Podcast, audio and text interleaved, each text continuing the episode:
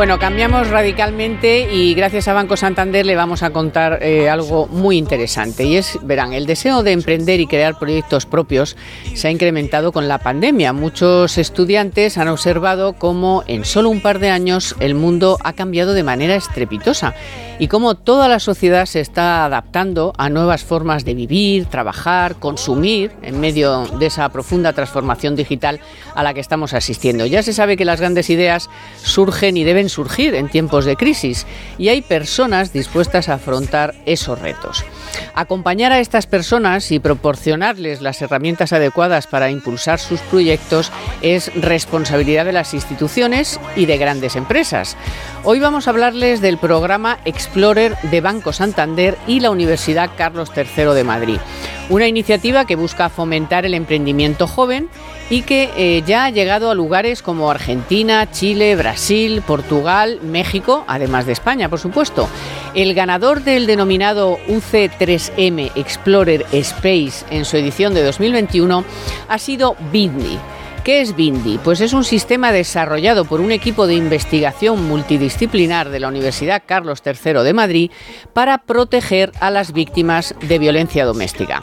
El dispositivo detecta situaciones de peligro y alerta automáticamente a las autoridades y a las personas del entorno de la víctima. Y hoy tenemos la suerte de poder contar con una de las cabezas visibles de ese proyecto, que es José Miranda, que creo que ya está al otro lado del lío telefónico. José Miranda, muy buenas tardes. Hola, buenas tardes, ¿qué tal? Muy bien, muchas gracias por, por, atendernos y por querer contarnos eh, algo más de este proyecto, porque, eh, no sé, por ejemplo, ¿cómo se os ocurre esta solución tecnológica para este problema tan presente? Claro, muchas gracias a vosotras por darnos esta, esta oportunidad. Eh, pues bueno, realmente esta solución ya, eh, digamos, eh, que, que, viene de, hace ya bastante tiempo, entre comillas, ¿no? Vamos a más o menos 2017-2018, en el que pues la profesora Celia López Ongil, titular de aquí de la Universidad de Carlos III de Madrid, se le ocurre, pues, digamos, que se ve la necesidad de, mm, indagando en nuevas líneas, nuevas líneas de investigación, pues en la necesidad de decir, oye, vamos a intentar aplicar la tecnología de verdad a un problema eh, real, eh, y, para ver realmente eh, hasta dónde somos capaces de llegar, ¿no? Y también, pues, en vista que todos los dispositivos actuales que se están usando ah, de manera mm, eh, de manera legal eh, o mecanismos de actuación eh, que incluyan tecnología, pues bueno, pues hay ciertas pulseras que se usan en ciertos programas para con la protección de, violencia, de la violencia de género, pues que están un poquito, pues digamos, tienen ciertas carencias, digamos. sí, carencias tecnológicas, vamos a decirlo de esa manera. Porque entonces, ¿cómo funciona y qué tiene de novedoso este este sistema vuestro? Claro, lo que ocurre es que eh, eh, hay muchos casos en los que la víctima, por ejemplo, pues eh, se encuentra ante una situación de peligro, pues se encuentra bloqueada. Entonces, en esos casos, claro, digamos que sí que es verdad que hay muchos botones de pánico, ¿no? todo, todo, el mundo conoce algún botón de pánico, tanto comercial o, que se dé por las instituciones. ¿Qué le ocurre? Que ese botón de pánico, obviamente, requiere de una acción por parte de la usuaria. Nosotros y nosotras, pues como ah, novedad, lo que incluimos es un sistema autónomo, un sistema automático que a través de la monitorización emocional de la usuaria sea capaz de alertar de ciertos eventos emocionales que estén referidos a el miedo en situaciones de eh, violencia de género, son situaciones referidas a este contexto. Ya, entonces entiendo, ¿eh? no lo sé, a lo mejor me estoy, estoy equivocada, pero entiendo que a lo mejor también serviría para cualquier otro tipo de situación de, de violencia, no necesariamente solo eh, la violencia violencia contra las mujeres o no?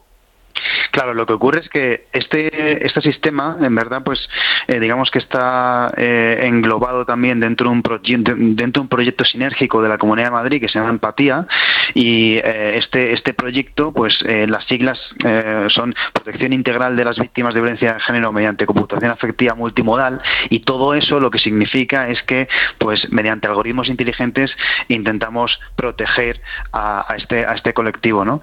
Entonces, lo que ocurre es que ahora mismo este proyecto eh, estamos acabando y empezando nuevas bases de datos. Esas bases de datos que estamos haciendo, recogiendo señales eh, de tanto no víctimas como de víctimas, se están, digamos, focalizando en este perfil específico. Pero en un futuro, pues este tipo de tecnología sí que pudiera ser escalada y escalable a otros a otras a, otras problemáticas, ¿no? Como el bullying o, cualquier otro tipo de situación en el que en el que también requiera una identificación de una emoción relativa al miedo. Ah, qué interesante.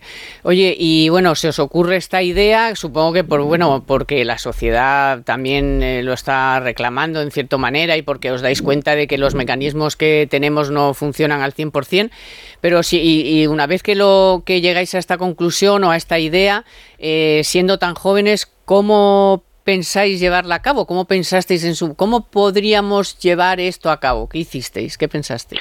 Claro, pues todo empezó en el, en el año este que te comentaba, 2017-2018, que, que, todo empezó por un concurso internacional en el que dijimos, pues vamos a vamos a, echarlo todo aquí, ¿no? Y este concurso internacional le ha dado una fundación muy conocida que se llama X Prize y ese año eh, sacaron un, desafío a nivel mundial para tanto eh, empresas como instituciones públicas, centros de investigación y demás, en el que el objetivo era eh, crear un dispositivo, una, un conjunto de dispositivos que detectasen en menos de 90 segundos eh, que estaba ocurriendo una agresión sexual, ¿no? Y eh, avisase a la policía o a pues cualquier cuerpo de seguridad del Estado, ¿no? Y eso costase menos de 40 dólares para que pudiese ser económico y, factible de ser adquirido por cualquier persona, claro. Entonces, llegamos hasta la semifinal de ese concurso que se celebró en la India. Eh, desafortunadamente, los prototipos que teníamos por aquel entonces eh, no eran, eh, digamos, muy vistosos, ¿no? Porque era el inicio y entonces, pues, no llegamos hasta la final. Pero bueno, aprendimos mucho, pudimos competir eh, cara a cara con, con, gente que ya tenía productos muy avanzados, obviamente pues eh, casi todo iba por eh, botones de pánico, sí que había también alguna, algunas personas que tenían algo parecido a nosotros y nosotras, pero, pero bueno, sí que vimos un poco la distinción y cómo estaba un poco el mercado en este aspecto. Y a partir de ahí pues volvimos a España y, intentamos adquirir financiación por, por medios públicos a partir de la universidad, programas nacionales, etcétera. Y por último, José, eh, habéis ganado el premio Explorer de Explorer de Banco Santander. Eh, ¿Cómo va a ayudar eso a cómo ha ayudado o va a seguir ayudando a vuestro proyecto para, para relanzarlo, para no sé, para mejorarlo?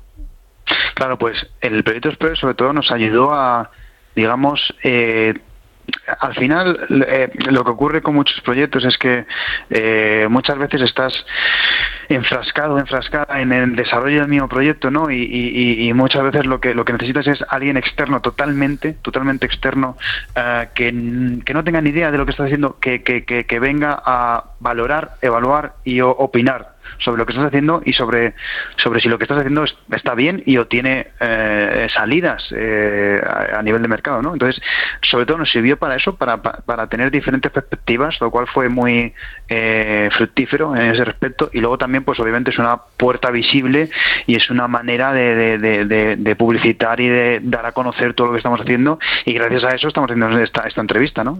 dando, dando a conocer a la gente lo que se hace para este para solucionar problemas reales. Sí, que se hacen muchas cosas y, a y, no, no les dedicamos el tiempo necesario. Eso, eso también es, eso está en nuestro, en nuestro debe. Eh, José Miranda. bueno, muchísimas gracias a ti por contarnos esta interesantísima vamos, idea que habéis tenido, proyecto que, que puede solucionar muchos problemas del día a día y si ya si lo ampliáis a otras cosas como has citado tú el bullying, pues mm. eh, bueno, eso ya sería sería estupendo, de verdad. Cosas así son las que hay que, apoyar y promocionar, ¿eh? Muy bien, perfecto. Bueno, muchas gracias a vosotros. Muchísimas gracias, José, y enhorabuena. Gracias. Gracias. Gracias, adiós.